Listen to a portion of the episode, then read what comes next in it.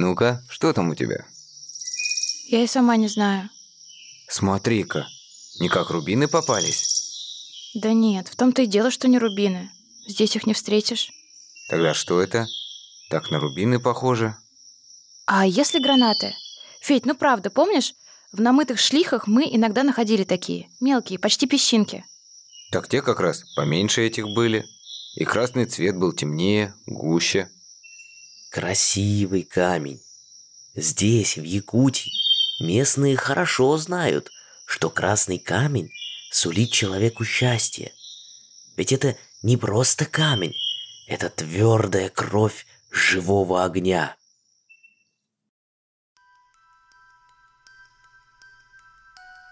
Привет! Меня зовут Наташа Любина. Я соосновательница студии «Поток» и соавтор этого подкаста. Вместе с коллегами из студии мы готовим для вас истории о женщинах всего мира, чья жизнь и судьба нас вдохновляет. И сегодня я хочу рассказать вам про Ларису Попугаеву, женщину, чье имя очень многие всеми силами пытались вычеркнуть из истории страны и науки. И им это практически удалось. 21 августа 1954 года молодая геолог Лариса Попугаева открыла первое в стране кимберлитовое месторождение алмазов. Но вместо признаний и почестей Ларисе достались давление, шантаж и в итоге лишение всех прав на открытие и научную карьеру. Мы будем очень благодарны вам за отзывы к подкасту на любой платформе. Так мы узнаем, что вам нравится то, что мы делаем – это вдохновляет нас продолжать выпускать подкаст. Итак, переносимся в Советский Союз. Родилась Лариса Анатольевна Гринцевич 3 сентября 1923 года в Калуге. Ее отец был приверженником революционных идей, поэтому для домашних она стала Нинель. При прочтении имени наоборот получалось Ленин. И сначала все близкие, а потом знакомые и друзья так и называли девочку Нелей – в Ленинграде она училась с первого по четвертый класс и была очень бойкой девочкой. Например, в четвертом классе она собралась с друзьями бежать в Китай, чтобы сражаться за справедливость на гражданской войне. Через несколько дней путешественников вернули домой голодными и уставшими. Вскоре семья переехала жить в Одессу. Твердо верящий в идеи коммунизма Анатолий Рафаилович Гринцевич был арестован и приговорен к расстрелу в 1938 году. Семью приговоренного переселили в подвал, а 14-летняя Лариса стала дочерью врага народа. Каждый день девочка носила передачи к тюрьме. Мама не могла оставить новорожденную сестру, и долгое время семья ничего не знала о судьбе мужа и отца. Когда в тюрьме перестали принимать передачи для Анатолия Рафаиловича, они вернулись в Ленинград. В школе на которой уже спустя десятки лет после кончины Ларисы установили в ее честь памятную табличку, она, тогда еще девятиклассница, с удовольствием изучала биологию и географию. Летом 1941 года юная выпускница поступила в Ленинградский государственный университет на геолого-почвенный факультет. Но приступить к учебе в Ленинграде она не смогла. Всей семьей они эвакуировались в город Молотов. Сейчас это город Пермь а уже через несколько дней замкнулось вражеское кольцо вокруг Ленинграда. Осенью Лариса стала студенткой геолого-географического университета в Молотове. Поступила? Не вижу пока. Да, да, вот третья сверху, Попугаева. А я на девятой строчке. Счастливое число. Поздравляю, теперь мы с тобой в одной группе. Будем дружить? С огромным удовольствием. Я Таня. Лариса. Красивое имя как из «Беспреданницы». Студенческая жизнь военные годы была непростой. Кроме большого количества учебных часов в неделю, а их было целых 42, учащимся приходилось еще заниматься отоплением учебных аудиторий, заготавливать дрова, самим разгружать уголь. А потом многие студенты и педагоги ушли на фронт. И с апреля 42 года юная артиллеристка Лариса Гринцевич со стриженной головой тоже отправилась воевать. Лариса быстро стала командиром орудийного расчета, а затем и командиром отделения. Бойцы любили и уважали девушку за душевность и смелость. Вчерашние студентки, совсем еще юные девочки, воевали наравне с мужчинами, перенося все тяготы и ужасы фронтовой жизни. Лариса, пожалуйста, больно как. Сейчас, потерпи, моя хорошая. Где же эта аптечка? Нам же бинты, ну... Нет аптечки, сейчас. Внутри все горит. Мамочки. Ты лежи здесь. Терпи, я быстро в штаб тебя в больницу отправят. Слышишь? Там тебя обязательно вылечат. Я быстро. Но штаба уже не существовало. На его месте зияла огромная воронка. Они не успели. Маленькая рана оказалась смертельной. За боевые заслуги Ларису Гринцевич наградили знаком за отличную службу и боевую подготовку, знаком «Отличный артиллерист» и медалью за победу над Германией в Великой Отечественной войне. После демобилизации Лариса вернулась в МГУ. Ее сокурсники были младше ее, казались ей совсем детьми, тем более, что за плечами этой хрупкой девушки было фронтовое прошлое. Но, несмотря на это, она не утратила своей жизнерадостности. Многие говорили о ней как о веселой, отзывчивой и очень надежной. А первое впечатление о Ларисе и ее подруге, с которой они познакомились в 1953 году и дружили всю жизнь, было таким.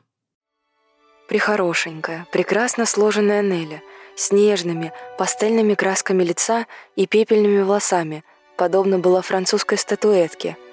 Если бы не слишком серьезное выражение выразительных глаз, она казалась бы вчерашней примерной школьницей – при этом говорила она грубым прокуренным голосом, не выпуская из рук дымившуюся папиросу Беломор, шокируя этим незнакомых людей. Училась Лариса хорошо. Летом принимала участие в учебной полевой практике, ездила в экспедиции. По окончании университета юная геолог вышла на работу во Всесоюзный геолого-разведочный институт с распределением на секретную тематику и была направлена в Тунгусско-Ленскую экспедицию под руководством опытного геолога Краснова – Целью экспедиции было изучение сибирской платформы и поиски алмазов.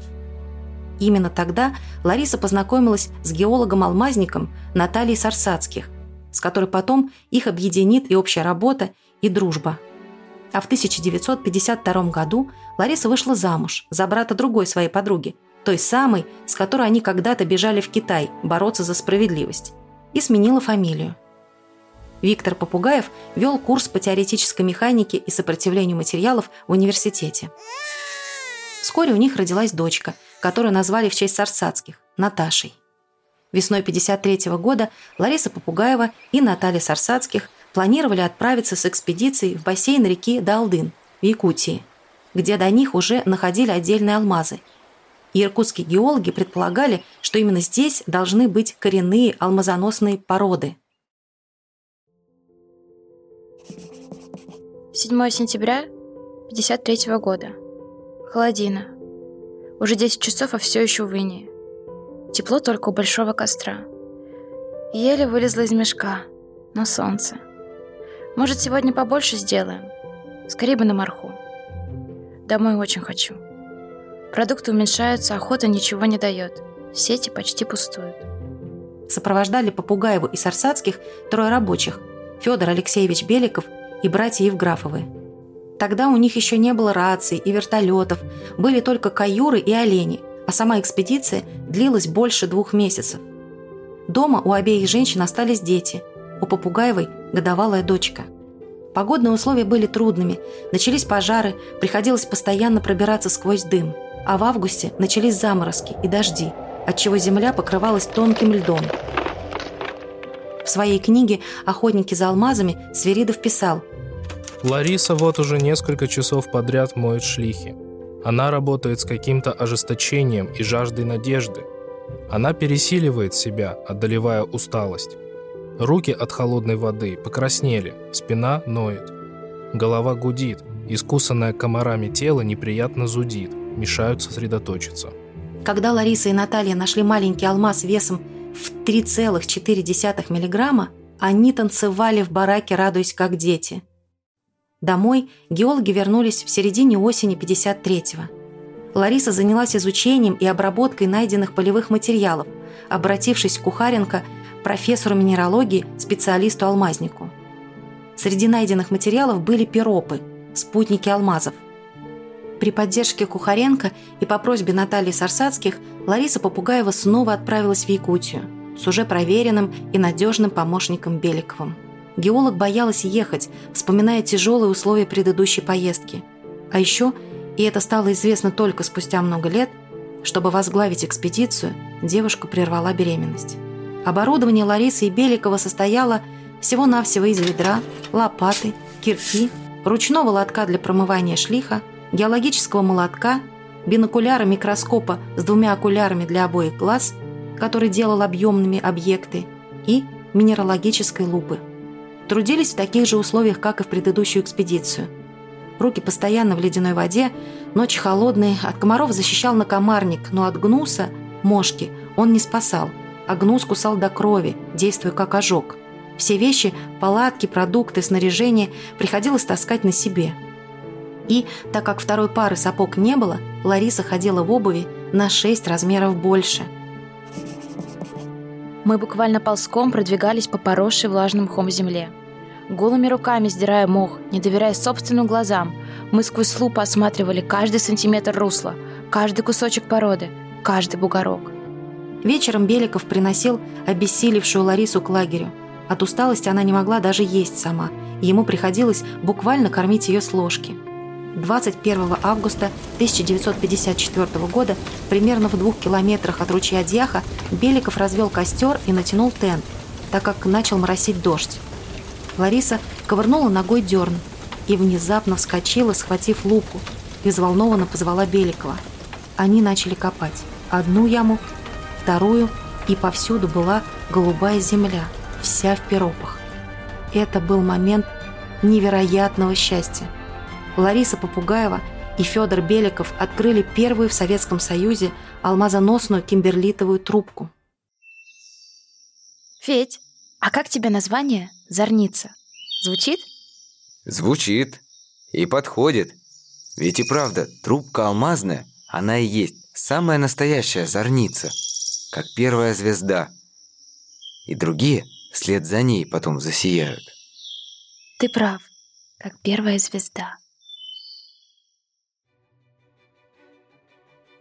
Они установили заявочный столб из лиственницы, рядом оставили записку в консервной банке.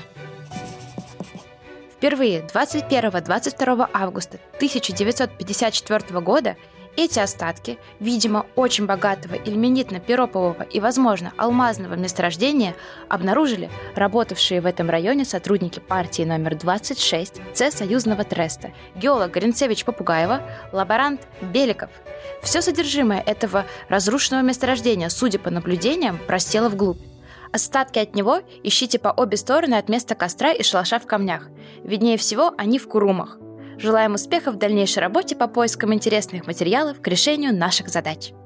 Чтобы проверить алмазоносность породы, они отправились на базу экспедиции НИИГА, сообщили о находке и показали образцы, проверив их с помощью оборудования и обнаружив там кристаллики алмаза. А дальше начали происходить жуткие события. За проведением работ Попугаевой наблюдала Амакинская геолого-разведочная экспедиция – и после выступления Ларисы в НИИГА было проведено совещание, в результате которого вся заслуга в открытии месторождения приписывалась Амакинской экспедиции.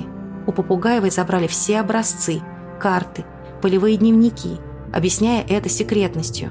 Ларису стали вынуждать переоформиться в Амакинскую экспедицию, чтобы ее открытие точно было приписано им. Лариса понимала, что поступив так, она подведет всех тех, кто на нее полагался и чьи труды и исследования помогли сделать это открытие. Представляете, Ларисе не разрешали улететь, перестали отпускать продукты и не позволяли отправлять телеграммы в Ленинград. Руководство Макинской экспедиции угрожало, что заявит о разглашении Попугаевой секретных данных об открытии алмазов, что она разделит участь отца врага народа и никогда не увидит больше дочь Наташу и 15 ноября 1954 года Лариса Попугаева подписала заявление о переходе. Екатерина Елагина, подруга Попугаевой, вспоминала. В то время, когда мы прилетели в Нюрбу, Нелли Попугаева находилась в состоянии полной депрессии, выплакав все свои слезы. Она вообще не хотела больше ни с кем говорить о причинивших ей столько зла кимберлитах и о завершившихся горьким успехом полевых работах этого года. Она уже не плакала – но была ко всему безучастна. Когда Лариса вернулась в Ленинград, она столкнулась с тем, что от нее отвернулись многие коллеги-геологи. А Наталья Сарсацких обвинила ее в предательстве. Лариса ушла с прежней работы, не смогла закончить аспирантуру.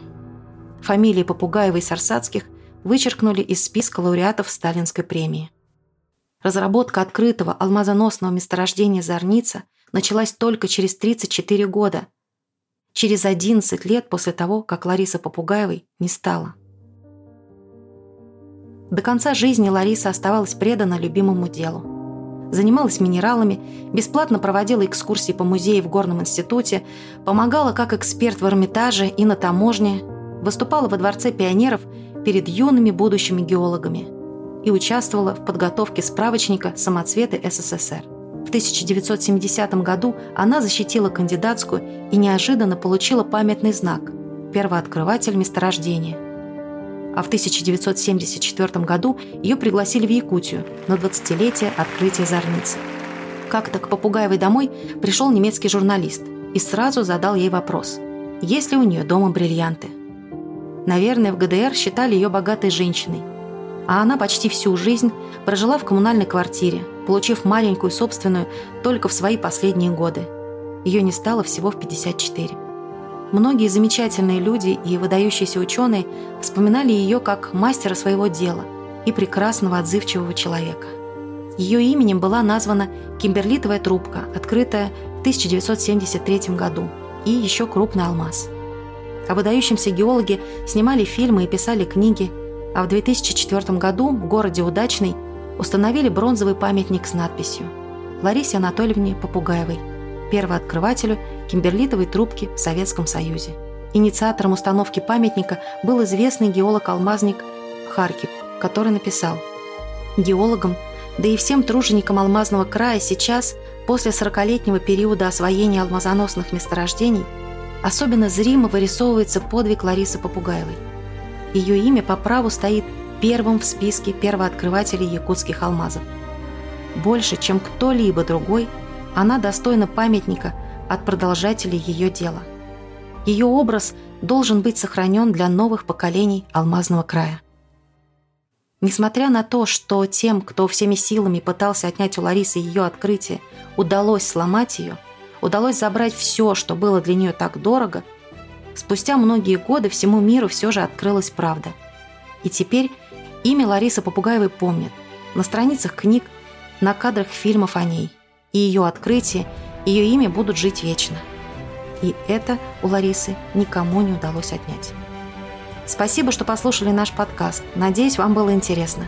Хочу упомянуть, что придуманные нами диалоги, которые вы услышали в этом выпуске, основаны на реальных документальных событиях и диалогах, которые записал в своей книге «Охотники за алмазами» Георгий Сверидов. Мы будем очень благодарны вам за поддержку. Делитесь выпуском в социальных сетях, рассказывайте о нас друзьям. И до встречи!